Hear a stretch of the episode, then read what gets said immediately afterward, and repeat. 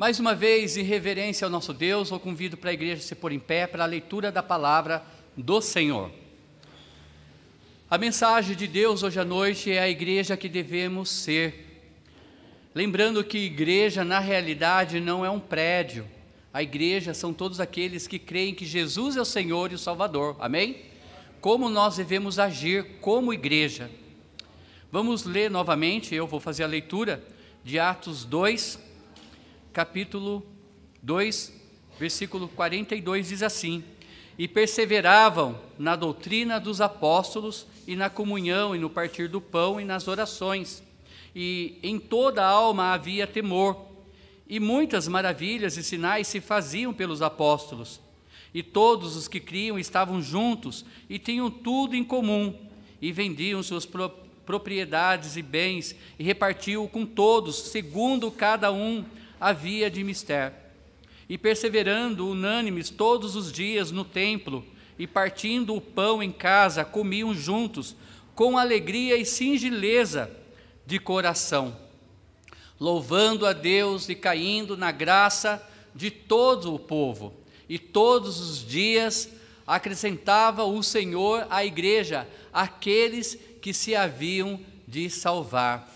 Eterno Deus, fale conosco nesta noite Toque em nossos corações, ó Pai, com a tua palavra. Nos edifique, ó Pai, através dela e rogamos por salvação através do teu Santo Espírito, ó Pai, tocando no coração presente. Se há alguém, ó Deus, entre nós que ainda não se converteu totalmente a Cristo, entregando o seu coração a Ele, crendo que Jesus é o Senhor e que Ele é o único e suficiente Salvador da sua vida que hoje haja salvação nessa casa de oração, ó Pai. É essa nossa petição, em nome de Jesus, amém. Pode sentar, amada igreja. Qual é a sua visão? Qual é a sua visão de igreja? Lembrando que igreja não é, não é, não é um prédio. Igreja é um organismo vivo, são feitos de pessoas, aquelas que confessaram Cristo, que confessam Cristo como Senhor e Salvador de suas vidas. Lembrando que para se tornar integrante da igreja de Cristo, você tem que se arrepender dos seus pecados e entender que Jesus Cristo, ele é o cordeiro que tira o pecado do mundo e ele nasceu para morrer. Ele veio neste mundo, ele foi crucificado, morto e sepultado, mas ele ressuscitou ao terceiro dia. Amém? Esse é o evangelho que temos que pregar em todos os cantos desse planeta. Mas qual seria a visão de igreja? Veja só uma visão errada. Igreja rodoviária é uma das igrejas que nós não queremos ser, não é? Não queremos ser aquela igreja que sempre está chegando pessoas, mas saindo, nunca para ninguém. Nós queremos ser uma igreja sólida, firmada na rocha que é Cristo. Para isso devemos cuidar, para não ser uma igreja onde as pessoas não param, não ficam. Multidões chegam e a maioria não se conhece. Fica um pouco tempo ali, e em seguida parte para diferentes caminhos, para destinos desconhecidos. Mas nós almejamos ser uma igreja família, eu sempre trato a Igreja Batista Vitória como a igreja família, não é? Pode rodar a próxima imagem. Nós somos então uma igreja família. Todos buscam se conhecer, amar e se apoiar-se mutualmente. É essa igreja que Deus deseja. A grande maioria das pessoas da igreja tipo rodoviária tem até é, tido uma experiência real com Deus, mas muitos, poucos, têm avançado desta experiência com Deus para uma experiência no caminho do discipulado, do aprendizado diante dos pés de Deus, do seguimento a Jesus, ou menos ainda, têm experimentado a vivência da fé no nível que Atos capítulo 2 versículos 42 a 47 descreve como devemos agir e ser. Isto, amados irmãos, não significa que, porque queremos ser uma família, Devemos então ser uma comunidade de fé pequena e fechada, como algo social. Não podemos transformar a casa de Deus em um clube social em que se você que se quer se tornar membro, você pode, mas nós não vamos expandir, vamos ficar somente aqui. Por isso que o nosso clube bíblico não é somente para nossas crianças, mas é principalmente para esse bairro, para os bairros vizinhos desse bairro. A nossa igreja, ela está aberta para todos. O nosso tempo de homens vitoriosos não é apenas para os homens dessa igreja, mas para todos os homens. Assim segue cada departamento da nossa igreja. Não podemos ser uma igreja fechada, e sim uma igreja aberta. O próprio contexto de Atos 2,41 indica um grande grupo de pessoas lembrando que quem acrescenta é Deus. Eles se tornaram um grupo de integração, onde as pessoas vão aprendendo a viver a fé cristã e a exercer o amor, a santidade e a justiça. E assim tornam-se transmissoras da fé cristã. O maior alvo da nossa igreja, sim, sem sombra de dúvida, é honrar a Deus, engrandecer a Deus, mas é alcançar almas para esse Deus. Lembra que os anjos anelam fazer aquilo que Deus deixou para nós fazermos. Os anjos querem pregar o Evangelho. Seria muito fácil aparecer um anjo, como do livro de Ezequiel ou no livro de Isaías, né? Com seis asas baixando, descendo aqui na avenida e muitas pessoas vendo e aí então crendo que Jesus é o Senhor. Mas Jesus disse para um dos seus discípulos: você tem que ver para crer. E aquele era Tomé, não é? Tomé tinha que ver para crer se realmente era Cristo. E a humanidade é assim. Mas o mais curioso de tudo é que Deus ele usa humanos como cordas para puxar outros humanos. Cabe a nós pregarmos o Evangelho, cabe a nós a amar as pessoas, buscá-las para colocá-las diante de Deus. E hoje, quem é responsável então por fazer isso? Nós, como igreja. Nós somos responsáveis pelo crescimento da igreja local. Amados irmãos, essa igreja local, em primeiro lugar, é de Deus. Mas eu sempre falo, vamos olhar com os olhos da fé. Essa cadeira vazia tem nome. Ela tem nome. E hoje de manhã eu até perguntei para alguns: qual o nome que se chama a sua cadeira vazia? João, Maria, não é? Ah, as minhas cadeiras vazias é para o meu esposo, para os meus filhos.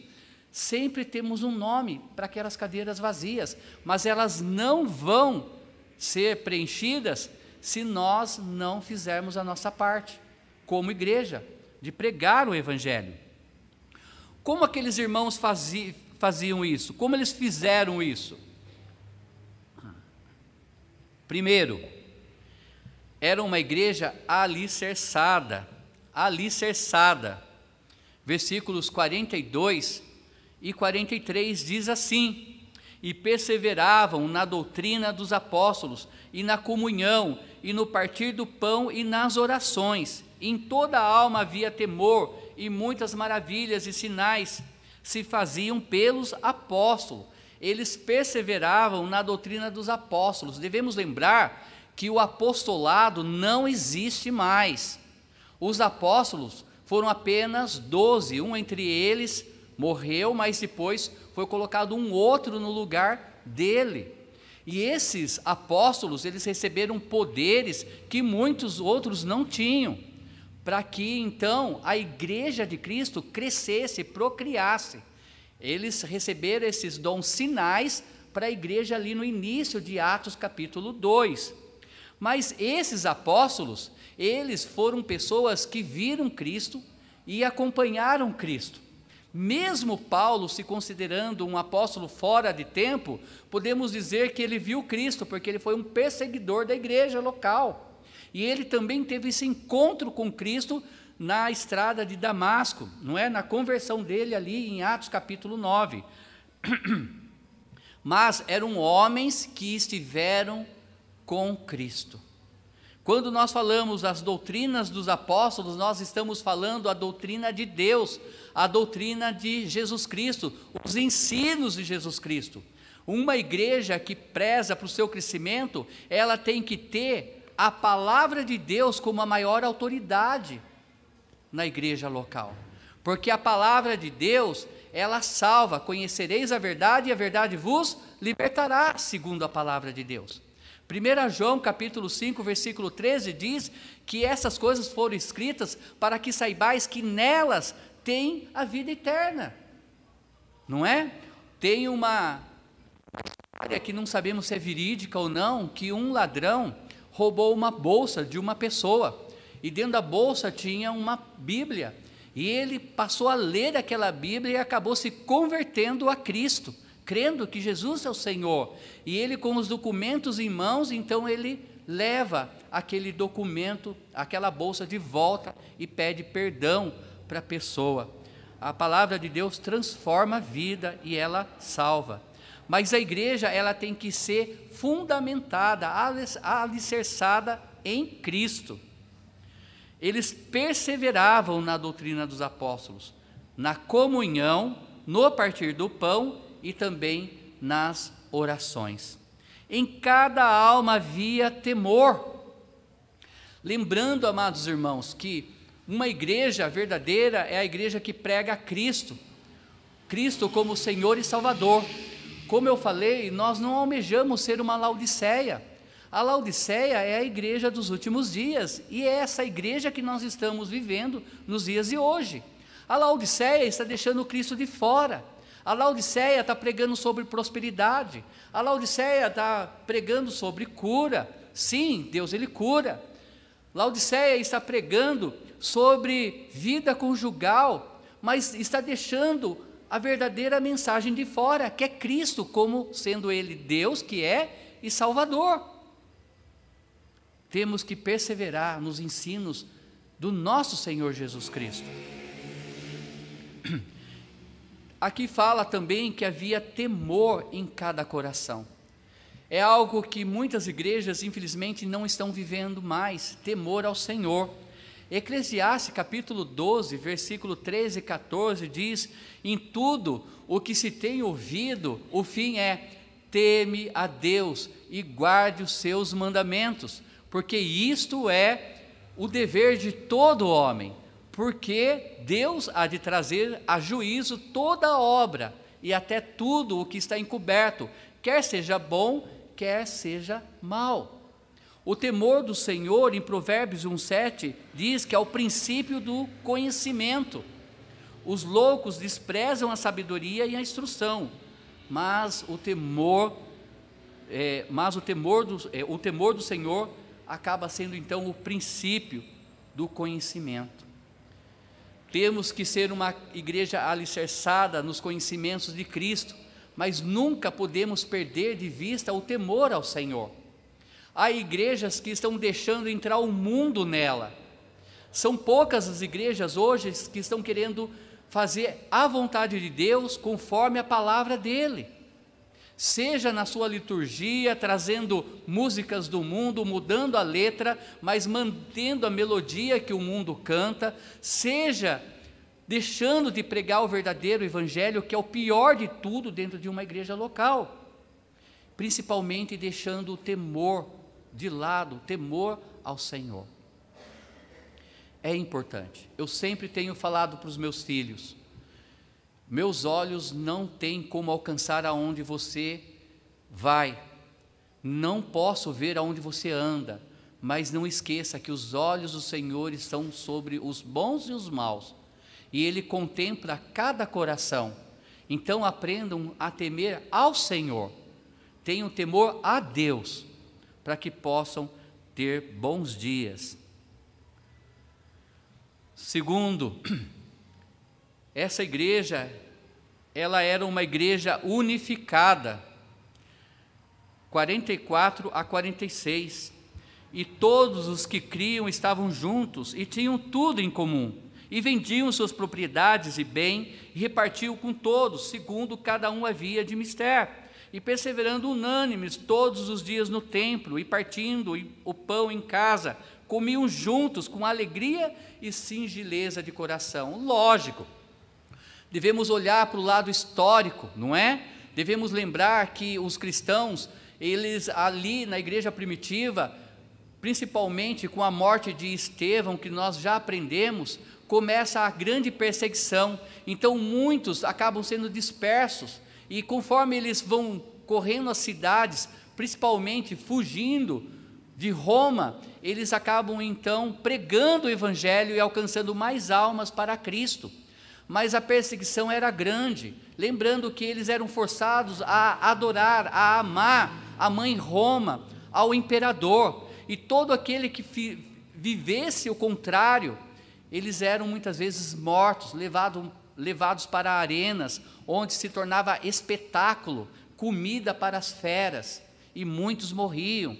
Lembrando que aquela família que o esposo trabalhava junto com alguém e aquele alguém não era cristão, e por aquele homem se ter, ter se convertido a Cristo, muitos deles perderam o trabalho.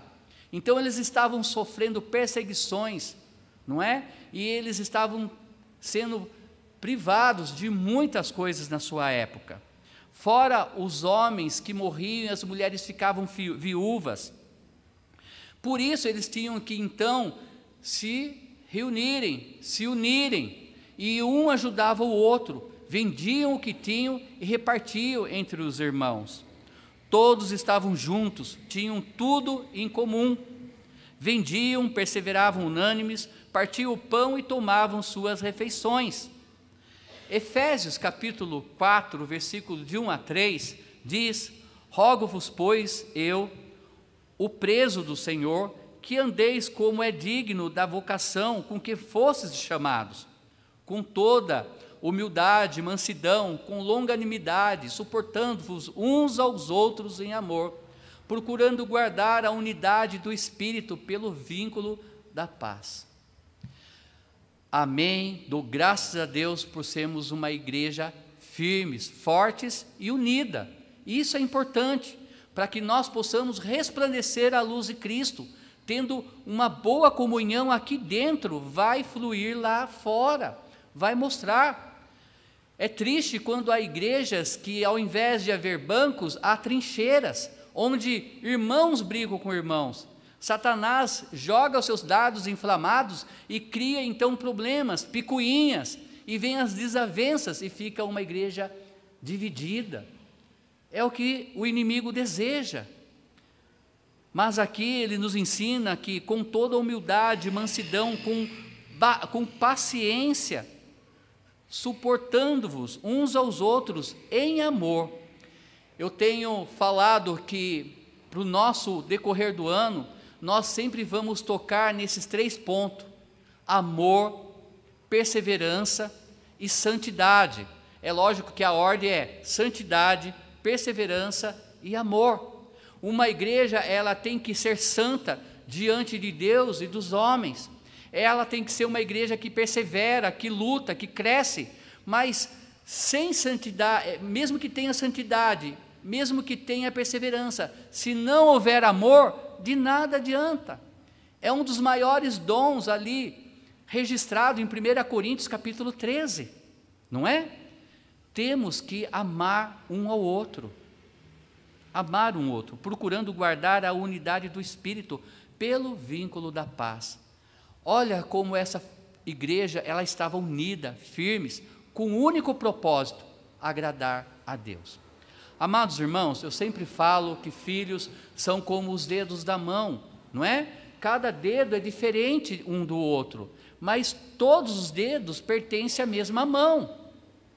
Nós somos a família de Deus, apesar de cada um né, ter uma mentalidade um pouco diferente, cada cabeça uma sentença, ainda assim somos todos filhos de Deus.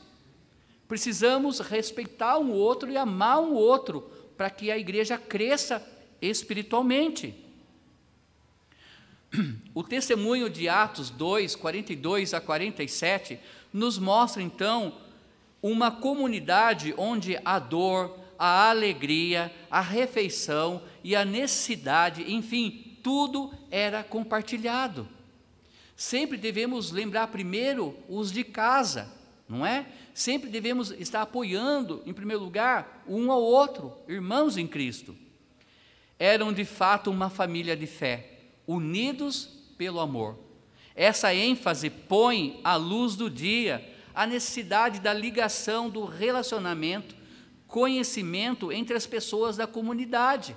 Quanto mais elas se envolviam, mais elas tinham, elas tinham carinho um, um pelo outro e mais eles estavam se ajudando. Filipenses capítulo 1, versículo 9, diz assim: E peço isto, que o vosso amor cresça mais e mais em ciência e em todo o conhecimento. Se não houver amor, amados irmãos, não tem como a nossa amada Igreja Batista Vitória crescer. Se não houver amor, infelizmente o inimigo vai continuar lançando seus dardos inflamados, com certeza. E o desejo de Paulo aos Filipenses é que o amor crescesse mais e mais em conhecimento, ou seja, buscando conhecimento através da palavra de Deus, através da doutrina dos apóstolos, aprendendo, crescendo espiritualmente. Isso é importante. Hoje de manhã, na classe dos adultos, nós estávamos falando sobre a Grande Babilônia, que vai ser então a grande Babilônia religiosa, aquela igreja dominante ali nos sete anos da grande tribulação, que ela sempre está junta ali com a política, não é? Muitas vezes montada em cima da política. E aí então nós estamos falando sobre as suas características e começou a despertar o interesse de alguns e uns começaram a conversar um com o outro, falar sobre o assunto, crescer no conhecimento. E Deus nos oferece isso através da palavra dele. E uma igreja forte é uma igreja que aprende através da palavra de Deus. Mas com tudo isso, o amor. Sem o amor não tem como crescer. Terceiro, era uma igreja respeitada. Versículo 47, né, parte A, era uma igreja respeitada diz cantando, é, contando com a simpatia de todo o povo. Contando com a simpatia de todo o povo. Não devemos esperar a aceitação do mundo. Isso é real, amados irmãos. Nem todo mundo vai nos respeitar e nem todo mundo vai aceitar a mensagem do Evangelho. É fato. É uma verdade, nem Cristo conseguiu agradar a todos. E a nossa igreja não vai ser diferente. Quando eu falo de igreja, eu não só falo do templo físico, mas eu falo do organismo vivo que somos nós que aceitamos a Cristo. Como tem sido então o seu testemunho? Seus vizinhos, eles sabem que você é um crente? Que tipo de crente eles veem? Como seu vizinho iria reagir se eu tivesse distribuído folhetos e chegasse na casa dele e falasse que eu sou da sua igreja. Sabe o seu vizinho do lado? Então eu sou da igreja dele. Como ele iria, né, descrever você? Como ele iria falar de você? Lembre-se, uma igreja respeitada é uma igreja que realmente busca viver a santidade de Deus. Santidade nada mais é do que separação, é não viver as coisas que o mundo vive, não ser como o mundo vive. É buscar ser igual a Cristo. Precisamos, sim, que o bairro do São Bento, outros bairros ao redor, busquem ter respeito pelas nossas vidas.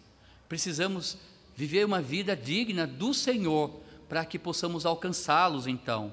1 Timóteo, capítulo 3, versículo 7 diz: Convém também que tenha bom testemunho dos que estão de fora, para que não caia em afronta e no laço do diabo. Amados irmãos, infelizmente, a gama de crentes que professam ser cristãos estão tão envolvidos em processos, não é? Estão tão envolvidos com a má fama que o nome de Cristo acaba sendo manchado. E há uma dificuldade grande, muitas vezes, para aquela igreja local crescer. Olha, quando uma igreja ela não trata com a santidade, quando uma igreja ela não busca a santidade, ela acaba sendo manchada diante da comunidade. E o meu conselho é mais fácil fechar aquela igreja, orar e abrir em outro lugar e preservar o bom testemunho através de Deus e dos homens, para que almas venham ser alcançadas. Porque uma igreja manchada, ela vai ser falada, não é? E não vai alcançar almas para Cristo, de forma alguma. Como anda o nosso testemunho lá fora? Como anda a nossa vida, mesmo que alguém não veja nada? Lembre, os olhos do Senhor permanecem sobre todos, bons e maus. Por último, era uma igreja multiplicada. Ainda no versículo 47, parte B, diz: Acrescentavam-lhes o Senhor dia a dia os que iam sendo salvos. Sim, podemos dar um bom testemunho, podemos ainda usar como único método a palavra de Deus para pregar a salvação, podemos ter amor pela alma perdida, mas entendam: quem acrescenta é Deus, amém? É Ele que acrescenta. Nós somos vasos de barros usados na mão do oleiro. E o nosso clamor para Deus é: Senhor, me quebra, me faça um vaso novo.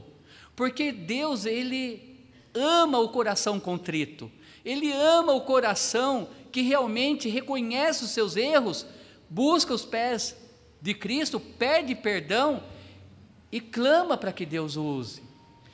Sempre falo do nosso grande, é, do nosso grande modelo, Davi, um homem como, com pés de barros como eu e você um homem que infelizmente fez muitas coisas erradas, mas era um homem que tinha o coração contrito. Ele sempre dizia: Pai, eu pequei contra ti, contra ti somente eu pequei. E com isso ele falava ali em Salmo 51: Senhor, renova em mim, né? A alegria da minha salvação, me faz um novo homem. E quando eu pregar, eles ouvirão e se converterão ao Senhor devemos entender que é Deus que acrescenta. Mas Deus, ele não usa vasos sujos. Deus, ele não usa vidas estragadas. Mas ele está pronto para restaurar, ele está pronto para colocar de pé, ele está pronto para levantar novamente e para sermos usados. Podemos criar uma lista e começar a dizer quais são os problemas, o porquê nossa igreja não cresce. Pode ser a falta de temor ao Senhor, pode ser porque nós estamos vivendo coisas do mundo, pode ser que há pecado no arraial, pode ser que ainda nós estamos pregando, falando de Cristo, mas sem amor. Mas entenda, quem acrescenta é Deus. Ele é o oleiro, nós somos o barro, não é? Nós devemos ser usados por esse oleiro. Por isso, amados irmãos, eu tenho incentivado os irmãos, pregue, dentro e fora de tempo, insta, corrige, com toda a longanimidade, que quer dizer paciência, mas pregue a doutrina de Deus. Essas são as palavras de Paulo para Timóteo, ali em 2 Timóteo capítulo 4. Ele diz ainda: Seja tu um bom evangelista, pregue, pregue com conhecimento a palavra de Deus, mas pregue. Amados irmãos, essa época de pandemia é a melhor época para falar do amor de Deus. essa época de pandemia é a melhor época para convidar pessoas para vir para a igreja. Alguns dizem, pastor, o senhor está sendo incoerente em convidar pessoas para vir na igreja em um tempo de pandemia. Aí outros dizem, pastor, o senhor está faltando com fé, porque o senhor não está acreditando que é Deus que acrescenta e nós temos que alcançar. E o pastor fica naquela: abro ou não abro?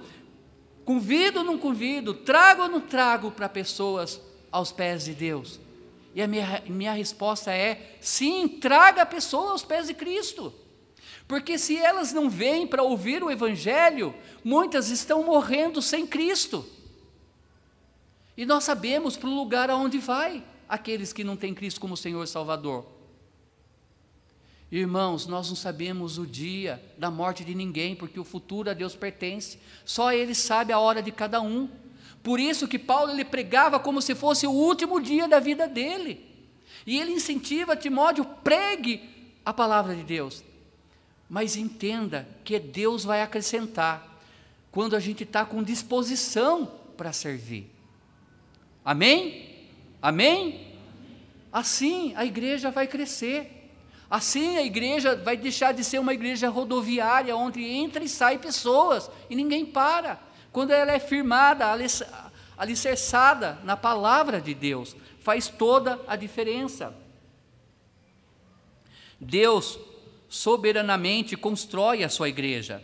Note a conectividade que Lucas usa entre o crente e ser crente, ou melhor, entre ser crente e o ser salvo. Salvo de pertencer ao povo pecaminoso.